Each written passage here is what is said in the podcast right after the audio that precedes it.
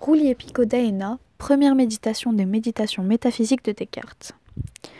Le but de Descartes dans les méditations métaphysiques est d'instaurer le doute dans toutes les facettes de l'existence pour accéder à une vérité absolue. Ainsi, il rend le doute universel et hyperbolique. Sa méthode est simple et claire. En effet, à chaque paragraphe correspond une démonstration différente. Mais peut-on réellement douter de tout? Dans les deux premiers paragraphes, Descartes explique d'où vient cette détermination à douter, après avoir compris qu'il avait reçu de fausses informations comme véritables. Il précise aussi que prouver chacune des choses de l'existence lui prendrait plus qu'une vie, et qu'alors il remettrait tout en doute et ne prouverait que les principes si vérité il y a. Il explique aussi s'être retranché seul, dans un lieu isolé de tout, pour méditer sans le concours d'autres mentalités que la sienne. À la suite, il démontre qu'il est impensable de se fier entièrement au sens, en donnant des exemples tels que les illusions d'optique et les mirages. Pour continuer, il utilise l'argument de la folie qui empêche de douter de son propre corps. Cependant, comme il l'affirme dans le paragraphe suivant, il doit considérer qu'il est homme et que par conséquent il dort et rêve.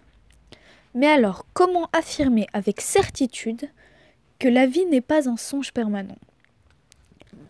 Par la suite, il affirme qu'il n'a aucun moyen d'être certain de toutes les sciences en relation avec la réalité extérieure, puisque la réalité extérieure peut être un produit de son imagination. Il ira même plus loin avec l'hypothèse du malin génie, du dieu trompeur, qui le tromperait toujours ou le laisserait toujours se tromper sur des mathématiques et de la logique pensées vraies par l'homme. Pour finir, il rappelle tout ce qu'il a dit dans sa première méditation, c'est-à-dire que tout ce qu'il pensait véritable jusqu'alors, que ce soit la réalité extérieure, le fait d'être éveillé, d'avoir un corps, ou même les sciences en général, sont dubitables. Et il introduit la seconde méditation. Euh, c'est Yumi Kim. Je vais vous présenter la première méditation de Descartes, dans laquelle il effectue un exercice spirituel pour traiter du doute, et donc par association de la recherche de la vérité. On peut ainsi poser la question suivante. Peut-on douter de tout? Cette question amène cependant un problème. Comment peut-on douter de choses que l'on peut sentir et que l'on peut concevoir par la raison? Dans sa méditation, Descartes commence d'abord par rejeter toutes ses propres opinions car il sait que certaines sont fausses. Mais à la place d'examiner chacune de ses opinions une par une, il va vérifier les principes mêmes sur lesquels celles-ci reposent.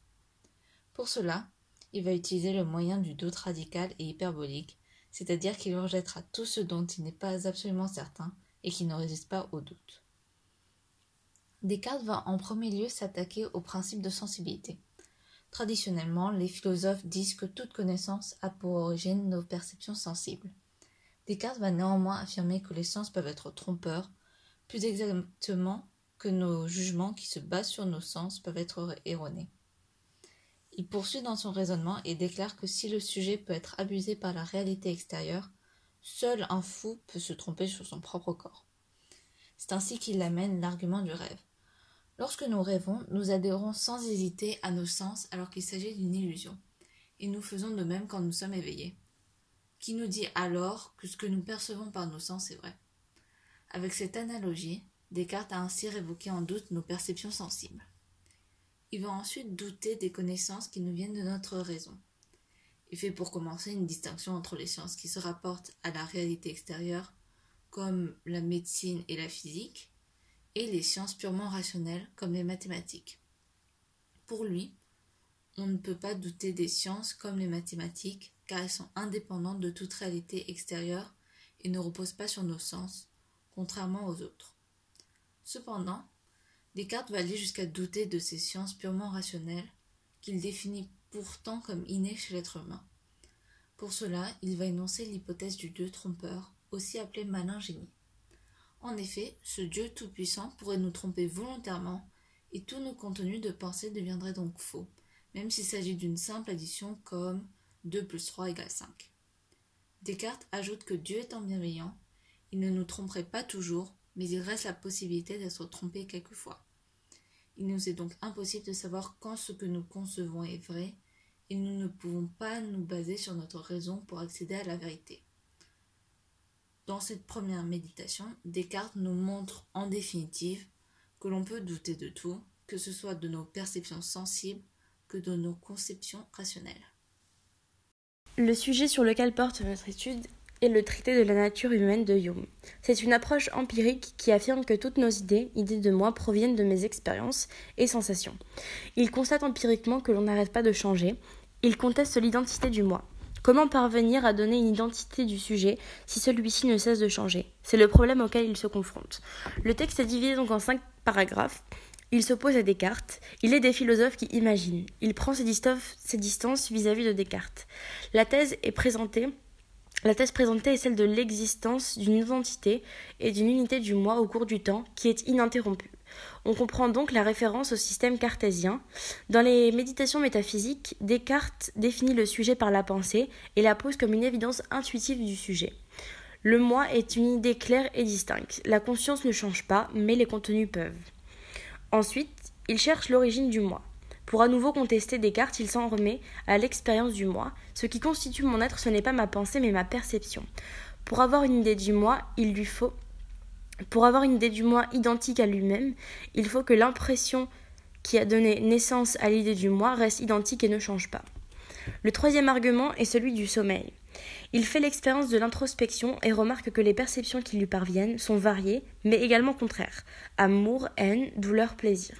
Selon Hume, la capacité de percevoir définit l'existence. Donc quand je dors, je n'existe pas, puisqu'exister, c'est avoir conscience de soi, pouvoir se ressentir. La mort est une dissolution du corps, des sensations. Rien ne permet donc de penser une vie après la mort. Dans le quatrième paragraphe, Hume montre que l'homme est Hume euh, montre que l'homme est une collection de différentes perceptions. Ce qui le rend euh, sujet, c'est qu'il peut collecter ces différentes perceptions. Ces perceptions ne cessent de changer, elles sont ni stables ni simples. Pour Hume, notre identité se construit à partir de notre rapport au monde. Rien n'est inné dans l'esprit, tout est acquis. Le moi est donc une fiction élaborée à partir de la collection des perceptions. Enfin, le moi est issu de notre imagination. Le cinquième paragraphe présente différents paradoxes. Tout d'abord, l'unité. On n'est pas un, mais on devient un. L'unité est une opération de l'esprit en faisant la synthèse de toutes nos expériences. Mais pour considérer que l'on est un, il faut d'abord se reconnaître. On peut lier cela au stade du miroir du psychanalyste Lacan. L'enfant se reconnaît à peu près à neuf mois devant le miroir. Puis, sur le fait d'être unique, nous le sommes par notre ADN, mais pour l'être psychiquement, il faut nous comparer aux autres. À travers les âges, nous passons à travers. Nous passons. Euh, euh, à travers les âges, nous passons par différentes identifications, nos parents, puis ensuite pour s'en détacher à un groupe ou une communauté. Pour finir, sur l'ipséité, le fait de rester le même. Lors d'une introspection, nous sommes le spectateur de nos changements. Si l'acteur que nous sommes également change d'opinion ou de sentiment, le spectateur lui aussi change.